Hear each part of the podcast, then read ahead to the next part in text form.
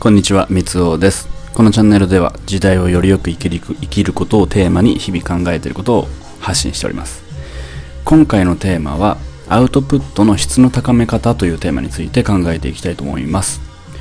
皆さんは、まあ、何かしら情報発信とか毎日更新してるけどなかなかアクセスが伸びないといったことで悩んでいませんか？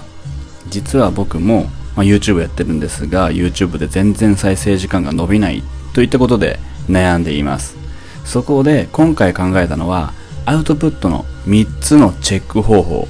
この3つのチェック方法をすることでアウトプットの質を高める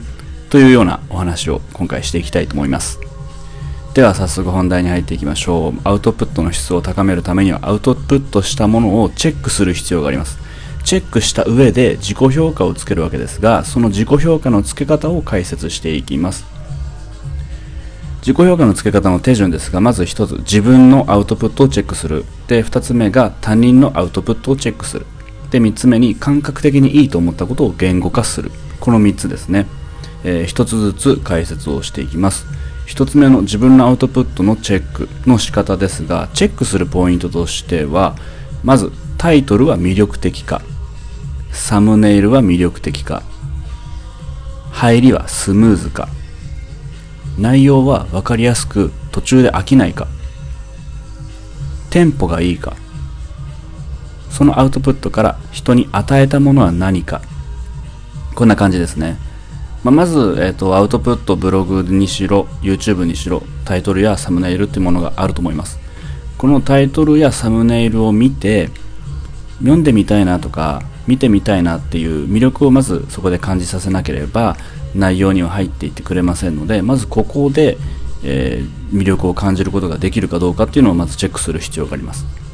でそこで中を見てもらったらまず最初に来るのが最初の入りですね。導入部分フックとか言ったりもしますがここの部分で、えー、まず簡潔に内容がわかるとかとかスムーズな入り方をしてるかっていうのが、えー、肝になってきますね。ここで離脱されてしまったら内容は見てもらえないので。で次に入るのが内容ですね、まあ、本文といいますか本題といいますか。そこが、えーと、分かりやすくなっているか見ていて途中まで最後まで見ることができるかっていう途中で飽きないかどうかですね。そこに着目をしてまずチェックをしてみます。でそのそれと同時にですねその内容の進み具合がテンポがいいものかどうかですね。これ動画とか音声の場合ですとなんかえーととかあのーとかっていうのがあまりにも多く入りすぎるとテンポが悪く聞こえてしまうのでなるべくそういったえーとあのーとかっていう音は削除した削除というかなしにした方がいいですね。で、最終的にその動画とか音声とか記事とかを読んで、その人が与えた、与えられたもの、得たものは何なのかっていうのを明確に一言で答えられるのが一番ベストですね。で、このチェックするときには、いかに相手目線になれるかどうかっていうのがものすごく重要で、自分が作者として自分の作品をただ見るだけでは全然チェックにはならなくて、そこは、えっ、ー、と、一読者、もしくは視聴者として客観的に自分のアウトプットを見る、チェックする必要があります。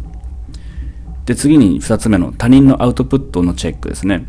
これは、えっ、ー、と、ポイントは二つあります。見ていて良かったところをまず洗い出します。で、その良かったところがなぜいいと思ったのかっていうのを洗い出します。で、これをかける3つですね。まあ、要するに良かったところを3つ探します。まあ、3つ以上、4つでもいいです。3つ以上ですね。見ていて良かったところを3つ。で、それをなぜ良かったと思ったのかっていうのを自分で言語化します。これが他人のアウトプットのチェックですね。ここまでですることで自分のアウトプットをまずチェックして、えー、どこがいいかどこが悪かったかっていうのをチェックした上で他人のアウトプットの良かったところを見ることによって自分と他人を比較することができます。そうすると、あ、ここはこう、ここはこういう人はこういう風にしてるのか、じゃあ自分もこうしようっていう風に具体的なあの改善方法につながるので自分と他人のアウトプットを比較してチェックするっていうことはとても大事です。で、最後に3つ目の感覚的にいいと思ったことを言語化するですね。これはチェックというよりかは訓練ですね。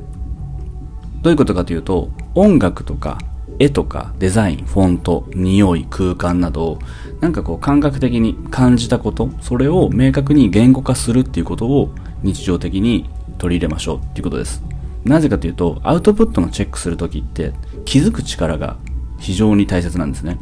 どんなにチェックをしても自分でいろいろな細かいところに気づかなければ細かいところにこだわって改あの改善していくっていうことができないので細かいところにこだわることができる人が良いアウトプットを生み出すっていうことになります。これは神は細部に宿るっていう言葉があるようにですね。で例えば、えっ、ー、と、何かこう、ピカソとかの絵を見て、そこで感じたこと、その絵を見て感じたことをうまく言語化するっていうことですね。それって結構意外と難しくて、なんかこれってこう、なんかこう感じるものがありますねとかっていうすごく曖昧な表現になりがちなんですね。それをちゃんと明確に言語化するっていうことを、えー、1日5分でも10分でもいいのでやることで、えー、自分の感性を言語化するっていう訓練になります。そうすることで気づく力が磨かれます。それがアウトプットの質を高めることにつながるので、えー、今言った自分のアウトプットをチェックする、えー、その次に他人のアウトプットをチェックする、で、その日、まあ一日何かこうデザインとかいろんな絵とか音楽に触れたものを思い返してみて、それがなぜ良かったと思ったのか、それを見てどういったことを感じたのかを言語化するっていうことを日々実践してみてください。この3つを日々実践することで確実にアウトプットの質は高まります。このチャンネルではこんな感じで、まあ、今の時代をよりよく生きるためのヒントをお届けをしております。もしよかったら、えー、毎日ちょっとチェックしてみてください。フォローもよろしくお願いします。今回は以上です。では、さようなら。